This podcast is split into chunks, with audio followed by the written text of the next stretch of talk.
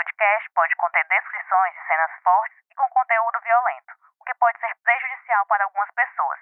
Recomendamos cautela para pessoas sensíveis ao tema.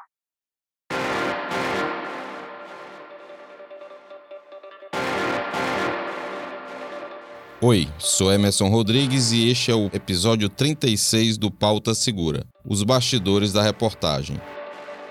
Hoje nós vamos falar sobre a nova disputa entre duas facções criminosas e as consequências dessa guerra para os moradores de bairros periféricos, como a dificuldade de sair de casa para fazer coisas simples e até o impedimento de crianças de frequentarem a escola. O repórter Messias Borges está aqui comigo para falar sobre a reportagem que ele fez sobre o tema Oi, Messias, tudo bem? Oi, Emerson, tudo bem? E com você? Passado o primeiro julgamento da chacina da Messejana, que nos exigiu muito, voltamos à cobertura do factual da segurança pública na última semana. Nos últimos dias, recebemos várias denúncias de tiroteios e expulsões de famílias que causaram medo à população da periferia. É sobre isso que vamos falar nesse episódio. Eu queria agradecer os ouvintes que mandaram mensagem depois do último episódio. Foi um tema difícil, mas a gente tentou fazer um episódio leve, mesmo falando de um júri de uma chacina, que foi um caso que marcou muitas pessoas, deixou muitas pessoas emocionadas. Quem escuta pelo Spotify também tem uma caixa de mensagem que você pode deixar o seu recado para a gente. Pelo segundo episódio seguido, eu queria lembrar que aqui no Pauta Segura o nosso objetivo é falar sobre os bastidores da apuração da pauta.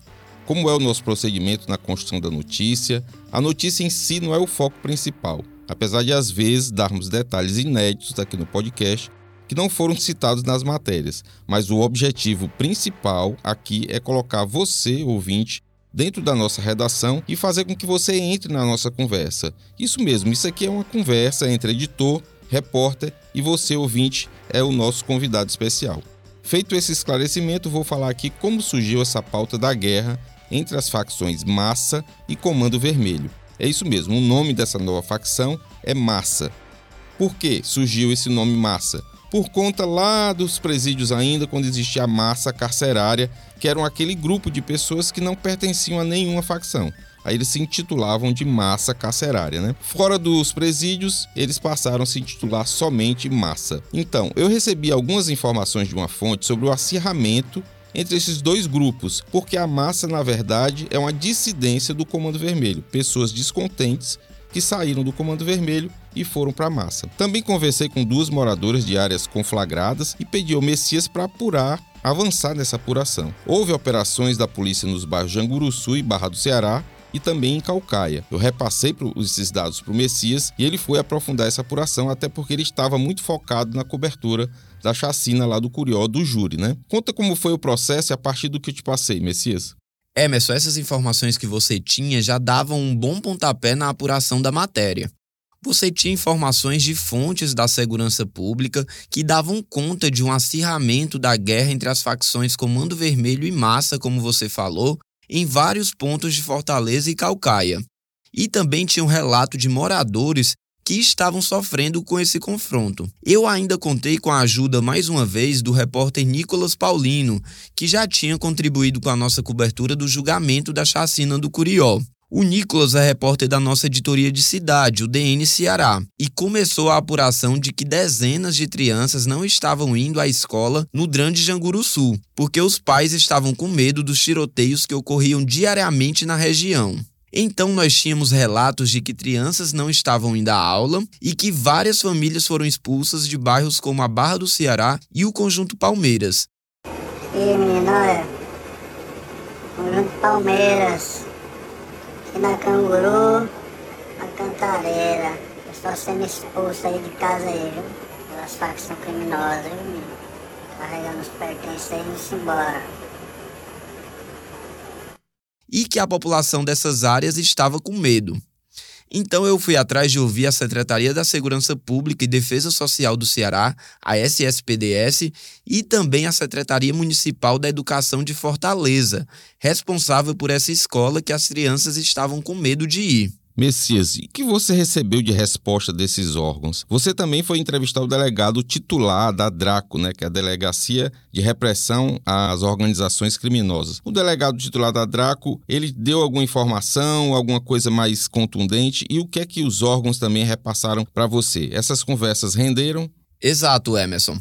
Tanto a SSPDS quanto a SME enviaram notas sobre o assunto, mas a Secretaria da Segurança também marcou uma entrevista com o titular da Draco para o dia seguinte. Na nota, a SSPDS afirmou que segue focando em ações estratégicas voltadas para a identificação e captura de chefes de grupos criminosos e que as forças de segurança realizam operações nas regiões com base em estudos de dados fornecidos pela Superintendência de Pesquisa e Estratégia de Segurança Pública, a SUPESP, que é uma instituição vinculada à SSPDS. Já a Secretaria Municipal da Educação garantiu na nota, Emerson, que as aulas nessa escola do Janguruçu seguiam ocorrendo normalmente, mesmo a gente tendo a informação, né, com fontes lá da região, é, moradores de lá, de que várias crianças, quase 100% de algumas turmas, não estavam indo para a aula na segunda e na terça-feira da semana passada, por medo dos tiroteios que estavam ocorrendo todas as noites, medo que essa escola fosse invadida ou que sobrasse algum tiro, né, para alguma criança, adolescente ou mesmo para os pais, já que a região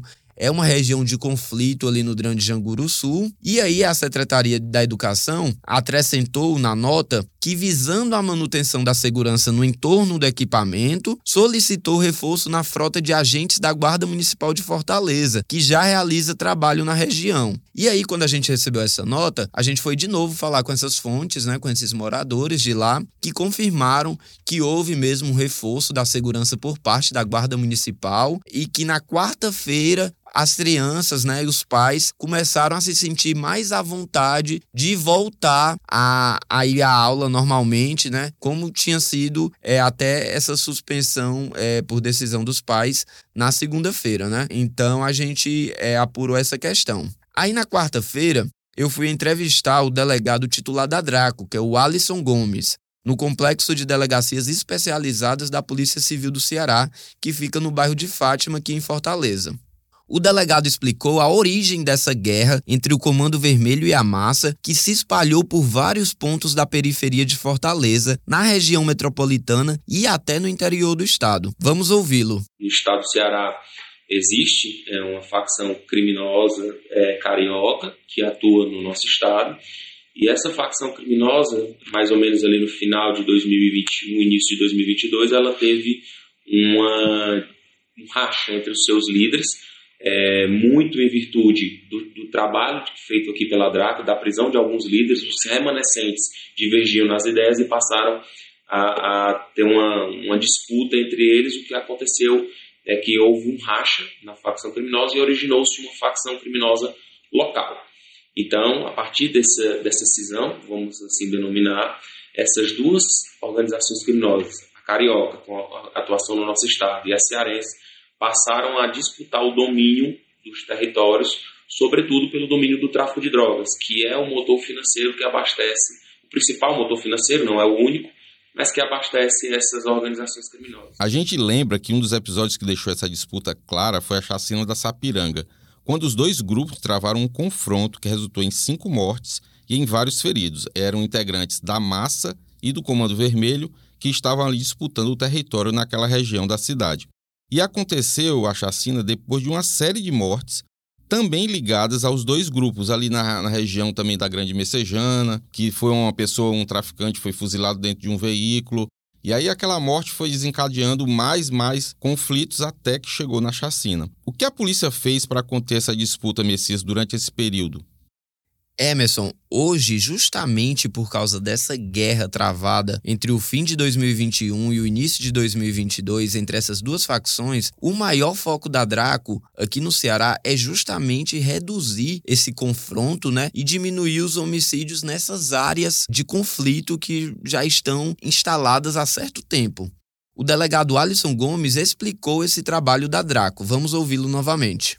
A Draco buscou mapear, né, no âmbito da Polícia Civil, mapear esse, essa movimentação, essa sucessão, quem ficou do lado de, uma organização criminosa e quem ficou do outro, e para buscar justamente intensificar suas ações e fazer arrefecer os índices dos crimes, sobretudo o que você mencionou, os crimes violentos, que são aqueles que mais afetam a sociedade, como por exemplo, por exemplo, o crime de homicídio. É bem verdade que, que, que a gente vê as atuações criminosas dessas, desses grupos criminosos organizados de forma bem violenta, mas é importante a gente frisar também, por exemplo, utilizando o recorte desse ano, de janeiro a junho, a gente já apresenta uma redução dos índices de crimes violentos ocorridos no, no nosso Estado. E isso faz parte muito da estratégia de segurança pública adotada por todos os órgãos de segurança pública chefiados pela Secretaria de Segurança, claro, né, coordenados pela Secretaria de Segurança. Além disso, Emerson, a polícia também está respondendo com prisões e apreensões de envolvidos na guerra entre essas duas facções. A Draco já prendeu 100 suspeitos de integrar facções, todas as facções aqui no Ceará, neste ano, sendo 10 lideranças. Dentre elas, três homens tinham relação direta com a expulsão de famílias no Grande Janguru Sul, que é provocado justamente por essa guerra entre as duas facções. E por último, foi preso um líder da massa em Itapipoca que rasgou a camisa do Comando Vermelho e estava escondido em Balneário Camboriú, Santa Catarina, onde ele levava uma vida de luxo enquanto ordenava mortes no Ceará. A polícia militar, por sua vez, prendeu 20 suspeitos de integrar facções e apreendeu 18 armas de fogo, inclusive fuzis, espingardas e até uma submetralhadora artesanal, em ações policiais desenvolvidas somente em três dias, entre os dias 21 e 23 deste mês. Uma reação forte, necessária e que tem que ser contínua, né, Emerson? Para sufocar o poderio dessas facções aqui no Estado. É, Messias, são ações importantes mas a gente sabe que muita coisa ainda há por fazer e principalmente para proteger a sociedade, que são os mais prejudicados, né? As, os moradores dessas regiões, porque eles ficam ali no meio desse fogo cruzado e muitas vezes não tem a quem apelar, porque se ele apela à polícia, ele pode sofrer represálias. Então, ele fica refém ali daquela situação. Mesmo assim, a polícia tem feito boas ações, prendido muitos integrantes de organizações criminosas e apreendido armamento, que é o que eles utilizam para se digladiarem e se matarem, né? Mas a gente vai continuar acompanhando essa disputa e as ações da polícia. Agora vamos para o quadro factual.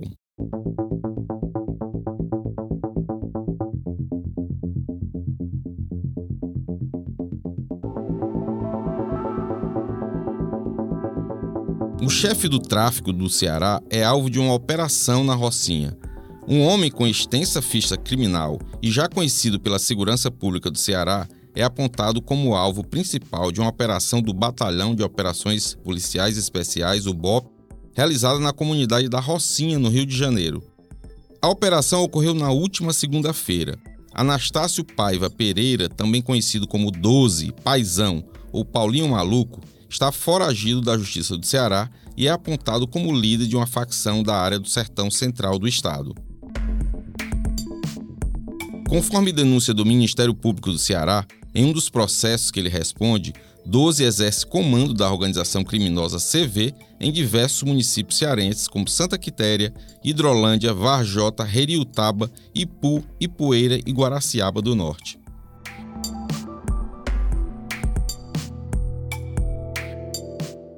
Prefeito de Acarape é preso em flagrante durante a operação da PF.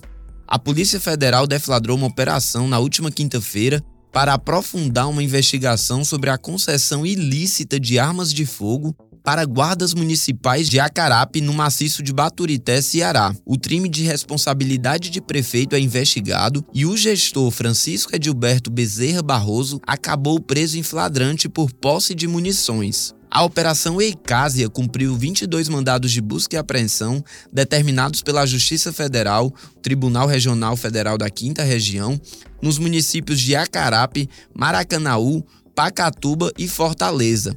150 policiais federais atuaram na operação.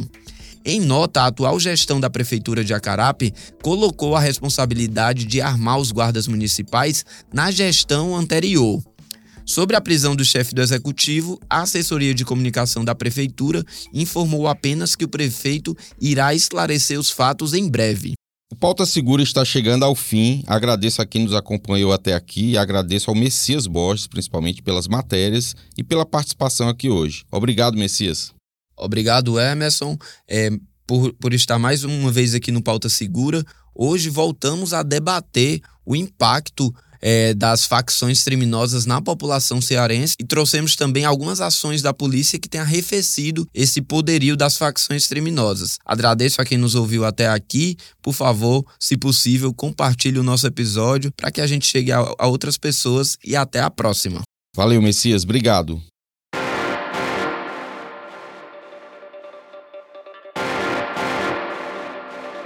Este foi o Pauta Segura, seu podcast semanal sobre os bastidores das principais reportagens sobre segurança que você lê no Diário do Nordeste. Siga o nosso podcast na plataforma de áudio da sua preferência ou no YouTube do Diário. Compartilhe com parentes, amigos. Também peço que você deixe seu comentário e avalie nosso programa. Se você tiver qualquer sugestão, crítica, dúvida ou foi citado e quer direito de resposta, envie um e-mail para podcastpautasegura.svm.com.br. Neste episódio, usamos áudio de entrevistas feitas pela nossa equipe. Esse podcast foi produzido e roteirizado por mim, pelo Messias Borges. Eu também fiz a edição de áudio, a voz da abertura da repórter Tatiane Nascimento, a supervisão do conteúdo é do Alan Barros, da Aline Conde da Giovana Rodrigues, a coordenação de núcleo é da Karine Zaranza e a gerente de jornalismo é a Ívila Bessa. Espero vocês para conhecer os bastidores de mais uma grande reportagem aqui do DN. Até semana que vem.